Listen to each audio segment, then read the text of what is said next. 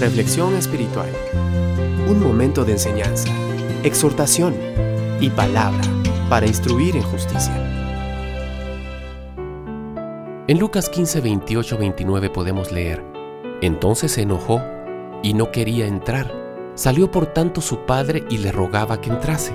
Mas él respondiendo dijo al padre, He aquí, tantos años te sirvo, no habiéndote desobedecido jamás y nunca me has dado ni un cabrito para gozarme con mis amigos.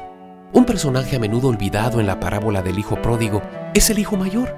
El padre es el personaje principal de esta parábola. Su amor y el deseo de recuperar a su hijo acaparan toda nuestra atención, mostrándonos el inmenso amor de Dios hacia la humanidad perdida. También el hijo pródigo capta nuestra atención, pues nos señala la esperanza que hay en el arrepentimiento.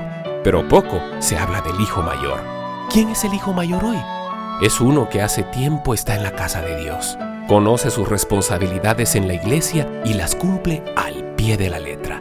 Llega temprano a las actividades, cumple con sus diezmos y ofrendas y es obediente a sus autoridades, pero guarda en su alma una silenciosa frustración. El hijo mayor piensa que la fiesta es para los demás y que Dios no es lo suficientemente justo con él.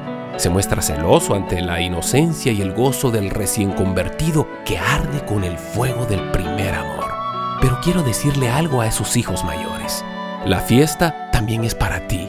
El mismo amor y poder que se manifiesta sobre un pecador arrepentido es el que Dios quiere mostrarte este día. Quizás debas recuperar la inocencia y el asombro de tu conversión.